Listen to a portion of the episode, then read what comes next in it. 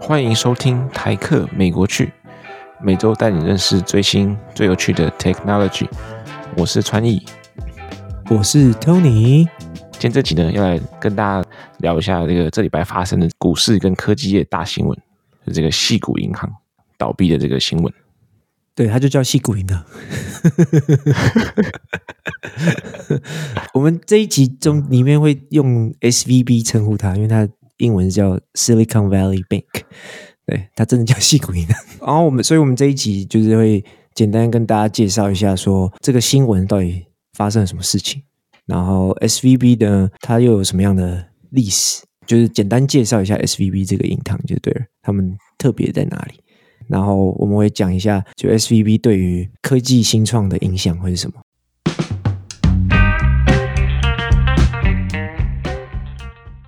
这个 SVB 它这个矽谷银行这个倒闭的始末呢，简单来说就是这个，因为在那个最最近美国通货膨胀的情形下呢，Fed 的这个极端的升息行为。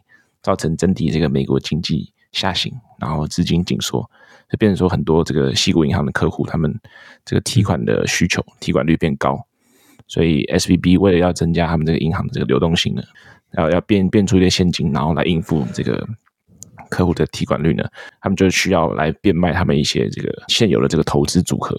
然后这边又造成另一个问题，就是说，因为他们当时买这些投资组合的时候，比如说一些美国债券，他们买的时候就是刚好在一个利息比较低的时候，嗯、对，然后等于说他们就是买在高点，对，然后他们最近一升息，然后他们就亏烂了，他们又又紧急用钱，又不能说哦，再等等，不不不能 diamond hand，就是不能钻石手，所以他们就只能卖在低点，然后就直接亏烂。就据报道指出，他们这个实现损益呢，大概是一点八个 billion。大概十八亿美金这样，所以呢，接下来他们就是这个十八亿美金亏掉了嘛，所以他们就想要透过一些方式，然后来填补他们这个资金缺口。所以他们使用的方式呢，就他们想要增资，然后对外卖股票，然后募资来填补他们这个亏损所造成这个现金缺口。嗯、对啊，他们，但是他们那个对外募资这个算是一个失败，就是没有没有达成最终的交易。其实，在这个这个消息释出之后，就是市场就已经有点恐慌，所以他们股价就可以呃大跌六十八。再接下来呢，很多大 VC 们这种创投马上开始下指导棋，发 email 给他们旗下就他们有投资的新创公司说：“哎，你们如果有钱存在 SVB 的话，赶快把钱拿出来。”然后就有更多新创公司马上去去兑现，就是想办法把钱移走，转移他们的资金，就对了。前前后后在上个礼拜就提了几百亿美金出来，然后因为 SVB 没有那么多钱，就在后面还有很多新创公司还没有把钱领出来，但他们没有那么多钱，所以他们就被被接管了，就是宣告倒闭这样子。这一件事情目前为止的发展了，但后续还会有很长的东西，就是。后续等到这个 F D 是是 F D I C 吗？对，对 F D I C，所以反正基本上现在就是说，他们先先让这个政府接管，然后他们要先审核一下，然后或是清算一下现在有 FBB 还有什么样的资产，然后可以去兑现这些客户现在有的东西。哦。对，反正他们后续就是要做清算，然后看看之后可以偿还他们 S V B 的客户们多少钱这样子。这件事件的后续发展，我们就会在我们频道的呃 Instagram 跟 Facebook 粉专用。短影片或者是贴文的形式，跟大家就是帮大家补充一下，这样。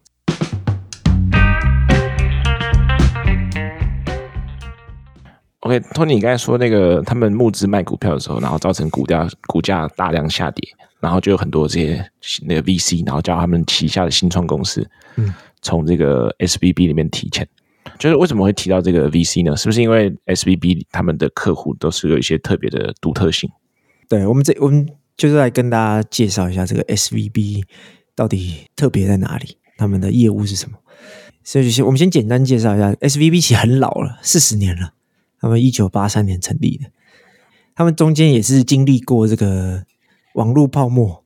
打抗 bubble，然后零八年的金融危机，他们都有挺过来。这一次不知道为什么突然中箭落马，对，对。然后他们基本上算是目前用总资产来算的话，他们算是美国第十六大银行。所以你们第一资本 Capital One 多大？第几名？？Capital One 好像第九大，所以现在岌岌可危，随时有可能中间落马。好，这个 SVB 在倒闭之前，他们的资产就应该说是在今这个礼拜股票大跌之前，他们的资产是大约是两百二十个 billion，就是两千多亿美金这样子。这算是美国历史上呃银行倒闭的第二大，用资产来算的话，美国历史上第一大倒闭的银行，他们他们倒闭前的资产大概有三百 B 三千亿美金。在零八年的金融危机的时候，对他们特别的地方是说，他们主要是服务对象是美国或是世界的这些科技产业的新创公司，或者是 VC 创投。就他们的客户主要不是我们像我们这种闲杂人等，大部分都是公司啊，或者是这种风险控管基金这样子。然后他们在自己的官网上号称说，全美过半的科技公司都有在他们那里开户。他们有超级过两千多家的这个风险投资基金也有在那里开户。反正就是他们基本上就是说，我们就是打着这个新创科技发展的这个燃料来源就对了。因为他们算是第一个，他们最特别的地方是，你看哦，就是他们一九八三年成立的时候开始投资，呃，不是投资，就是他们开始。贷款给新创公司或者是 VC，他贷款给新创公司都是大大部分都是软体公司。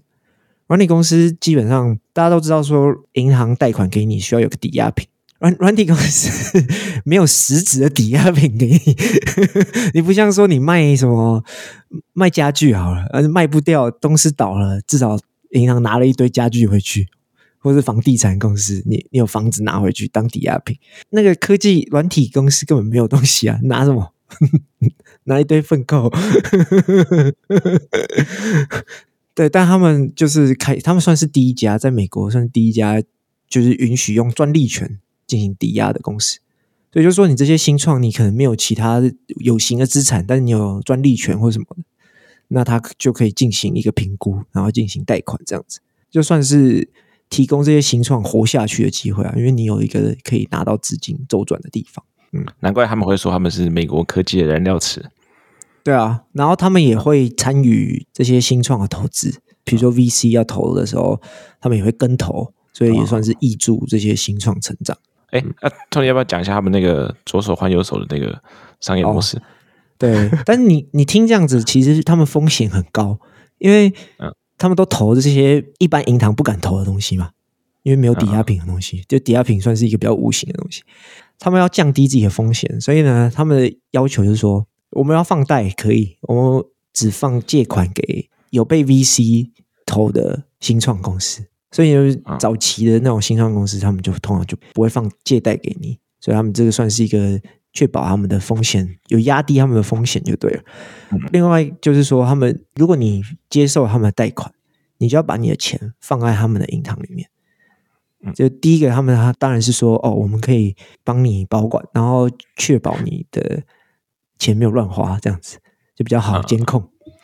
然后呢，另外一边呢，因为他们其实同时也有做这个借贷给 V VC 嘛，这个风险投资基金，那他们也。也算是也会叫 VC 把钱放在他们的银行里面，所以如果 VC 今天他们要投一家公司，比如说创意开的公司，创意开的公司现在银行账户在 SVB，然后那个风险投资也在 SVB，他投一百万，他就从这个 VC 账户转一百万到。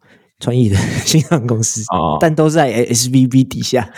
懂懂懂，我知道我知道。我想要一个类比，这就跟那个春节过年的时候，长就是别人长辈给你压岁钱，然后你爸妈就说：“哎、欸，那你压岁钱我先帮你存起来。”是一样的概念。对对对，对，类似的概念。他们就是用这些方式去降低他们的风险。然后同时，他们也会运用，因为这些资金放在那边也是呆账嘛。比如说，他可能甚至要给利息给那些公司，所以他们就会同时利用这些现金拿去做一些转投资。这样，对，其实这个转投资呢，是应该说是业界就基本上所有人都会做的事情。对，就只是他们这次运气比较差，就是没有熬过去，就填海。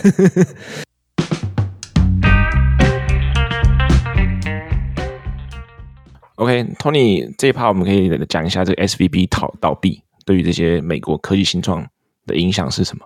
因为我我记得我知道那个 FDIC，他们你假如在存款的话，他们这个 FDIC 政府部门会对于两百五十 K 大概二十万美金的额度做保险。嗯，对。但是高于这个额度就没有保险。就是基本上我们刚刚提到那些新创公司，如果你在 SVB 里面存款高于两百五十 K，你礼拜一。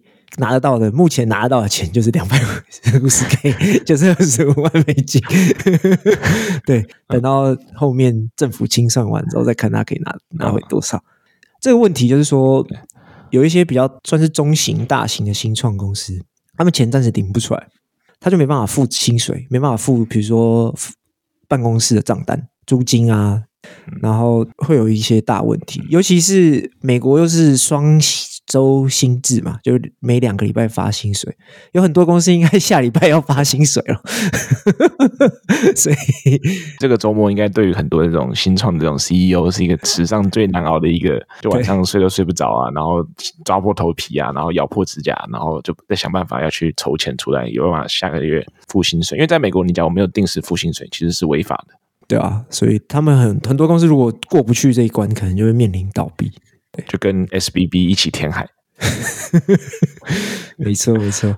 然后我们刚刚讲了，这些新创如果借不到钱，就比如说他去别的银行借不到钱，或者他在其他银行没有存款的话，他们可能就会直接倒闭嘛。因为这个清算是需要一段时间的，他们暂时拿不到这个在 SVB 里面的存款。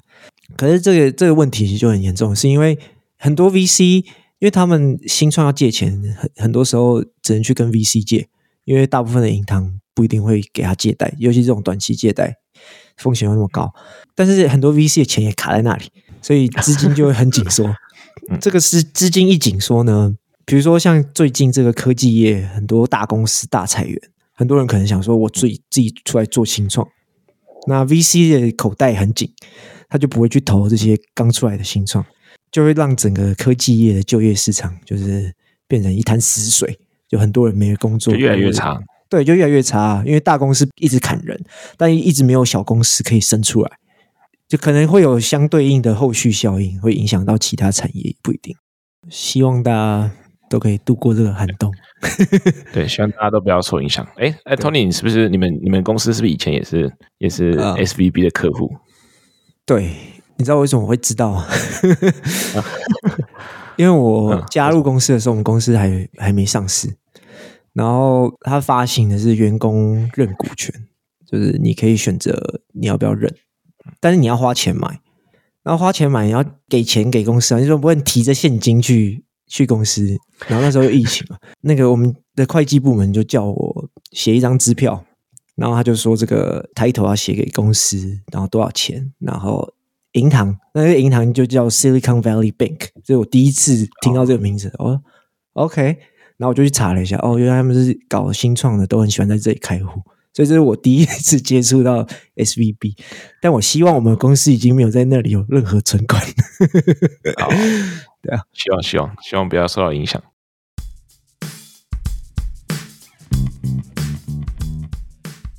Tony，这讲完这么多，讲一下我自己的心得看法。